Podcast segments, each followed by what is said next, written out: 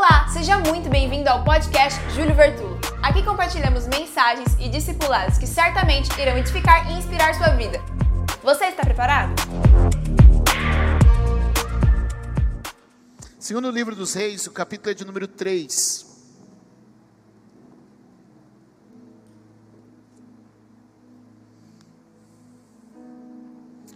Glória a Deus. E o verso é de número 8. Põe para mim. Perguntou: por qual, por qual caminho atacaremos? Por qual caminho atacaremos? Respondeu Jorão: pelo deserto de Edom. Então o rei de Israel partiu com os reis de Judá e de Edom. Depois de uma marcha de sete dias, já havia acabado a água para os homens e para os animais. Já havia acabado a água para os homens e para os animais. Imagine que um exército se move durante sete dias em um deserto, se preparando para uma batalha. O que acontece nesse período é que o desgaste, as energias, os recursos vão sendo todos consumidos pelo exército. E agora o que a gente tem é um exército de homens e animais, a força bélica desse exército começa a se desgastar, começa a desvanecer, a perder vigor. O vigor começa a ir embora. O vigor começa a ir embora. E o que acontece aqui, e que eu queria dividir com vocês numa breve meditação de algo que Deus está falando comigo desde as primeiras horas desse dia, é a diferença entre quem reage pela alma e quem reage pelo espírito. Diga comigo, a alma se cansa, o espírito se renova, a alma se abate, o espírito se fortalece.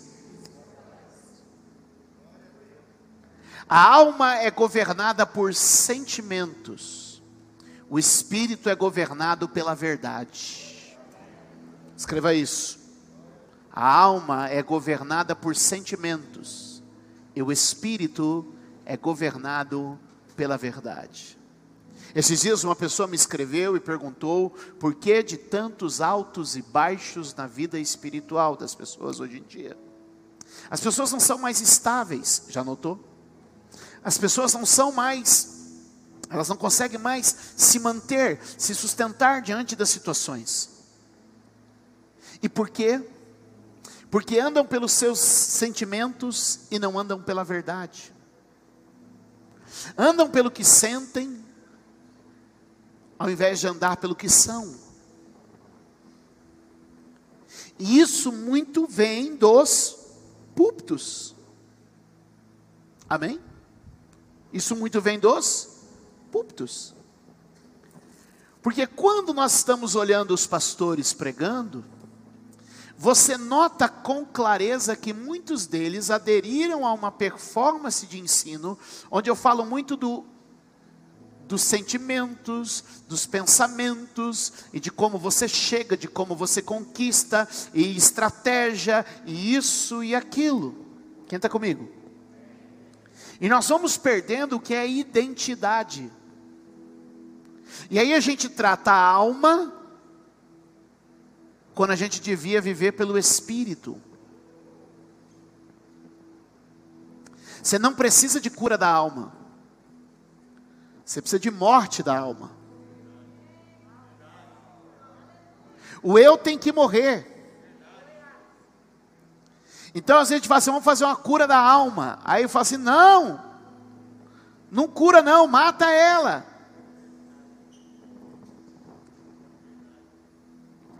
Porque você não é a sua alma. Você é um espírito. Você tem uma alma. E você mora num corpo. O que significa que sua alma e seu corpo estão ligados a essa terra. Mas o seu espírito vem de Deus, da sua origem. Em Deus nós fomos criados. Existe uma diferença. Deus criou o homem à sua imagem e à sua semelhança. Ele formou o homem do pó da terra. E ele deu fôlego ao homem para que ele fosse alma vivente. Então, olha o desenho. Fomos criados na eternidade em Deus. Nós somos um espírito que é parte de Deus. Está no texto, é só ler. Fomos formatados do pó da terra. E recebemos uma alma quando Deus nos deu fôlego de vida. Está escrito, é só ler o primeiro capítulo da Bíblia. E aí, quando você percebe isso, o que, que Deus está te mostrando? Existe uma parte na sua vida que é saudável. Posso falar? Existe uma parte na sua vida que é perfeita. Existe uma parte na sua vida que não tem defeito, não tem falha. Existe uma parte na tua vida, está comigo? Que é um pedaço de Deus. Mas qual que é o problema? É que a gente precisa começar a fazer a diferenciação entre a alma e o espírito. Olha como eu te mostro isso. Jesus orando no Getsemane. O espírito, na verdade, está. O espírito, na verdade, está pronto. Mas a carne é. Do que, que ele está dizendo? Meu espírito é perfeito para o momento. Minha alma geme nesta hora. Era uma escolha. Quem pegou a ideia? Era uma escolha. Jesus está angustiado, e o que, que a Bíblia diz? Ele estava angustiado de alma. Porque todos os sentimentos que ele possuía como ser humano, estão comigo? Estamos numa reunião de obreiro para isso. Todos os sentimentos que ele possuía como ser humano, estavam naquela hora sendo esmiuçados, esmigalhados, pela pressão do que estava por vir. Entende? A carne é, e quando ele usa a expressão carne, ele está falando da nossa natureza humana, que é a alma. A carne é, a carne é fraca, mas o espírito está pronto. Qual era a verdadeira batalha? Entre a alma e o entre aquilo que Jesus era como natureza humana e aquilo que Jesus era como natureza divina. E a Bíblia diz que eu e você somos participantes da natureza divina. A Bíblia diz que o homem recriado por meio de Cristo Jesus é participante da natureza divina. Então, assim como Jesus, assim como Jesus, a Bíblia diz, Paulo escreve, que nós somos feitos à imagem do Filho de Deus, fomos recriados, restaurados à imagem do Filho de Deus, a fim de que ele fosse o primeiro de muitos, a fim de que ele fosse o segundo Adão, o último Adão, o novo progenitor, aquele progenitor de uma nova espécie. O que, que ele está dizendo? Que nós somos pessoas como Jesus, que tem uma natureza de Deus e uma natureza humana uma natureza carnal. E ele está dizendo: você tem o espírito que é divino e você tem a alma que é humana. E o que ele está dizendo para mim e para você é o seguinte: enquanto você for governado pela sua alma, enquanto você é governado pelos seus sentimentos, enquanto você for governado pelas suas emoções, o que, que vai acontecer? Você vai sempre ter altos e baixos, porque o que você sente é variável, mas o que é verdade permanece. O espírito anda na verdade. Por isso que Jesus disse o que? Quando você estiver angustiado, angustiado, quando você não souber como orar, quando você estiver em uma situação Clame ao Espírito, porque o Espírito sabe todas as coisas. O Espírito da verdade os guiará em toda a verdade. Irmão, é o Espírito que deve guiar a minha vida e a sua vida. Quantos estão comigo? Digam amém nesta noite, por favor. E o que eu quero ministrar ao seu coração nesse exato momento é que os altos e baixos que muitos estão vivendo fazem parte do que? Fazem parte de viver uma vida 100% focada na alma e não focada na identidade. É focado no que sente, não no que é. Amém. Amém. E aí as pessoas às vezes fazem algumas perguntas sobre instabilidade.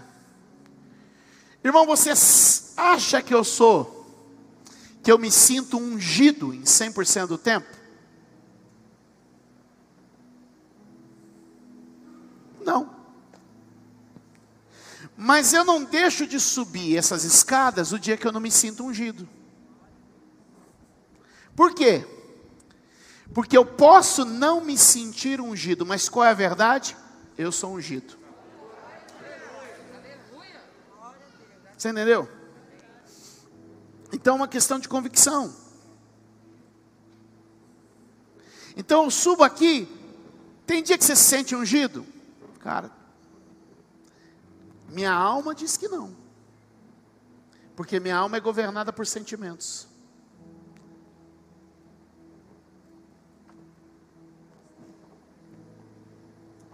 Está entendendo? Mas qual é a verdade? Eu não sou o que eu sinto, eu sou o que eu sou.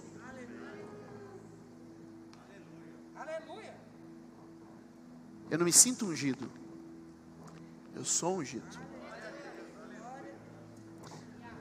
Você não é arrogância e prepotência? Não, isso é verdade. Arrogância e prepotência se eu achasse que eu sou sem isso. Eu só sou por causa dele. Eu sou o que ele é. A ele é a glória, a ele é a honra.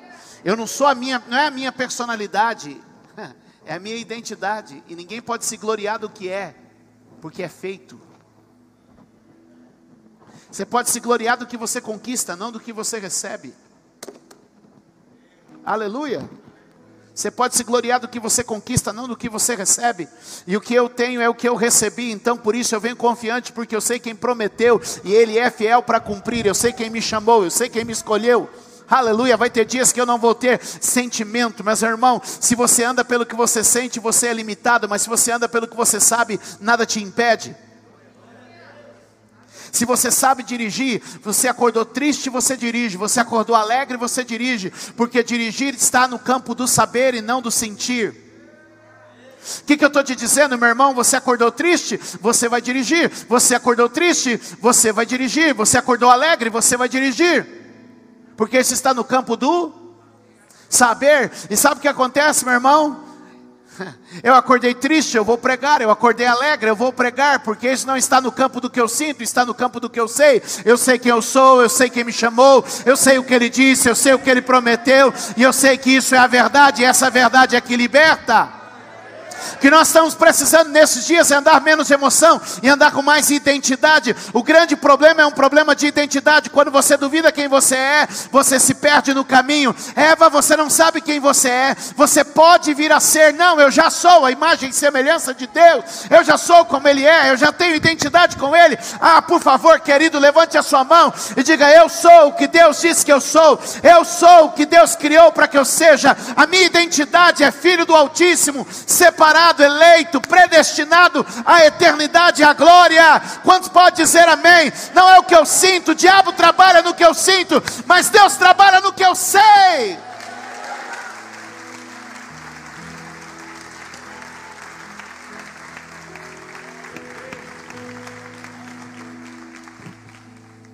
Escute o que eu vou te dizer.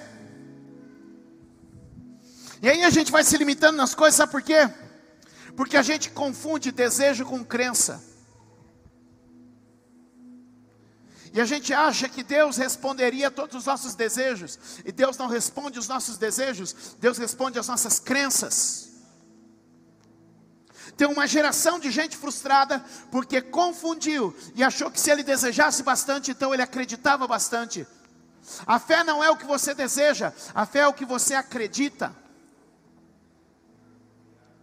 E muitas vezes nós estamos pregando desejo, porque se eu querer bem, se eu desejar bastante, então Deus vai responder o que eu desejo. Deus não age pelo que você deseja. Deus age pelo que você acredita. A alma, a carne trabalha por desejo. O espírito trabalha por convicções.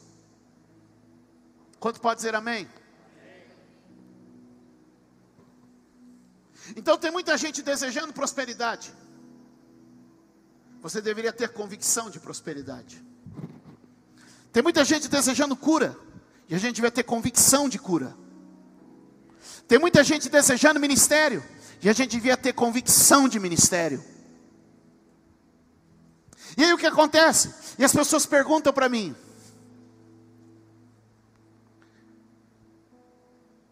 Por quê? Porque talvez só desejaram. E Deus está chamando a gente para sair do sentimento e entrar na, no campo da convicção. Eu não estou sentindo que a gente vai ganhar uma multidão em fevereiro e março. Eu tenho convicção que a gente vai ganhar uma multidão. Eu não estou sentindo que está perto da gente começar o nosso processo de expansão. Eu tenho convicção de que a gente vai começar isso. Eu não estou sentindo que vai dar para pagar. Eu tenho convicção de que nós já temos o necessário.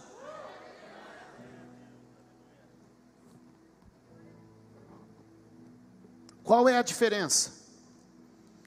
Tem alguém crente comigo aqui? Ninguém foi embora ainda, né?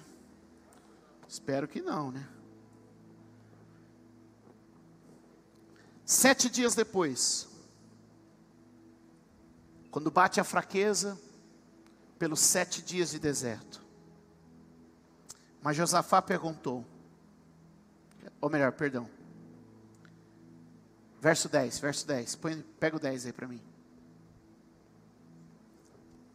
Pega o 10 aí para mim. Exclamou o rei de Israel: Olha a alma, cheio de interrogações. Como é que é a alma? Hã? Como é que é a alma? Cheia de interrogações. Exclamou então o rei de Israel: E agora? Quem poderá nos defender?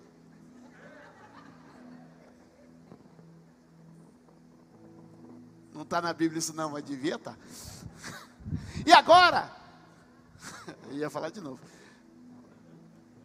Será que o Senhor ajuntou a nós os três reis para nos entregar nas mãos de Moabe? Diga comigo, quem é guiado pela alma tem uma visão distorcida do caráter de Deus. É tudo um problema de origem. Volto lá no Éden. A Bíblia diz que eles se moveram por sentimento, por algo que era desejoso, alma. Como é que o diabo enganou? Como é que a serpente enganou Adão? Fazendo com que ele tivesse uma distorção do caráter de Deus. Deus não é tão bom assim, hein? Deus está limitando você, hein? Se você comesse o que Deus não está querendo que você coma, você ia ser feliz de verdade, viu? O que, que é isso? Deixa o texto aí, filho. É uma distorção do caráter de Deus. O que, que ele está dizendo? Deus nos trouxe aqui para fazer o mal. E a Bíblia diz, meus amados, que toda boa dádiva e todo dom perfeito vem do alto, do Pai das luzes, de Deus vem o que é bom de Deus vem o que é bom. Amém? Aí você vai dizer para mim assim, mas Jó não falou, receberemos o bem e também o mal de Deus? Só que Jó tinha uma visão limitada e nós temos uma visão ampliada. O mal que Jó recebia veio de quem? Veio de quem? Do diabo. Só que Jó não sabia. Porque muitas vezes na ignorância a gente não percebe de onde vem o nosso mal. E o que eles estão mostrando aqui no texto é que o rei, que era governado pela alma, o rei Jorão, está dizendo o quê? Deus nos trouxe aqui, ó, está no verso 10. O pessoal vai por aí. Deus nos trouxe aqui para nos entregar na mão dos moabitas. Deus nos trouxe aqui para derrota, Deus nos trouxe aqui para humilhação, Deus nos trouxe aqui para acabar com a gente. Uma visão distorcida do caráter de Deus. Uma visão distorcida do caráter de Deus. Agora olha só. Olha só. Verso 11. Guiado pelo Espírito. Mas Josafá perguntou: Será que não há aqui algum profeta do? Opa! Será que não há aqui algum profeta do Senhor para que possamos consultar quem?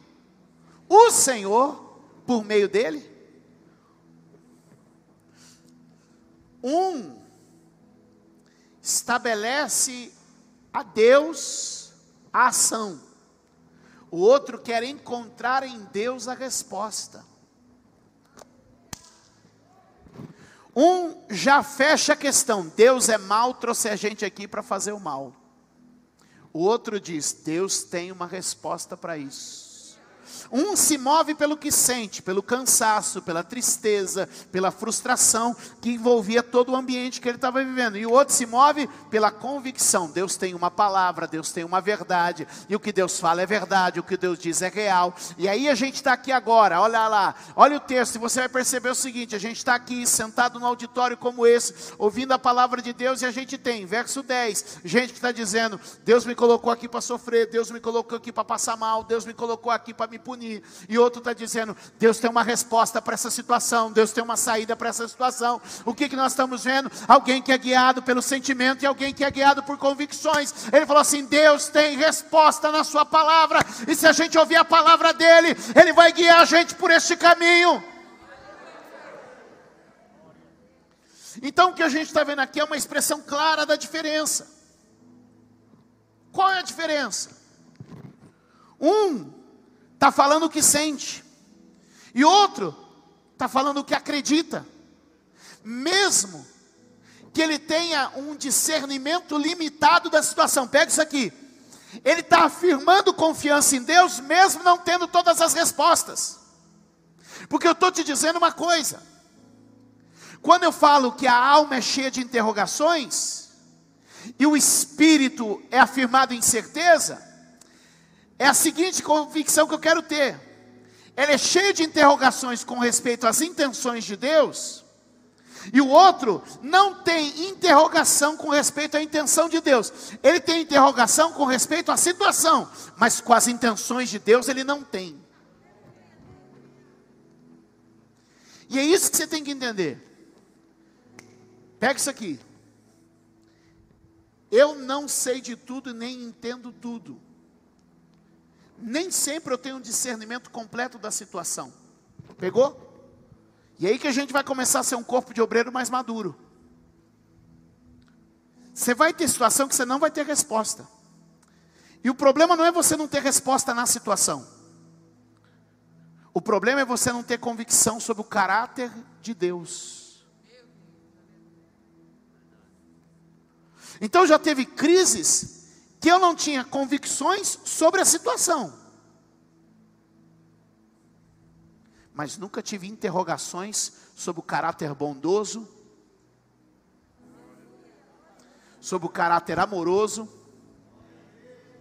sobre o caráter poderoso, sobre quem é Deus. Tem resposta para a situação? Eu não tenho, mas não tenho dúvida com respeito a quem Deus é. Eu não sei, ele, fala, ele podia estar aqui usando já o texto, já entrando, né? Um está dizendo Deus, ele está dizendo sobre Deus, e o outro está dizendo, eu tenho dúvidas sobre a situação. Mas sobre Deus eu não tenho. E aí é que a gente entende, amados. Para de se mover pelo que sente. E começa a se mover pelo que você acredita. Para de aplicar a palavra à situação e comece a aplicar a palavra ao Deus que você serve. Posso ouvir um amém? Obrigada por ouvir mais uma mensagem. Deus abençoe sua vida.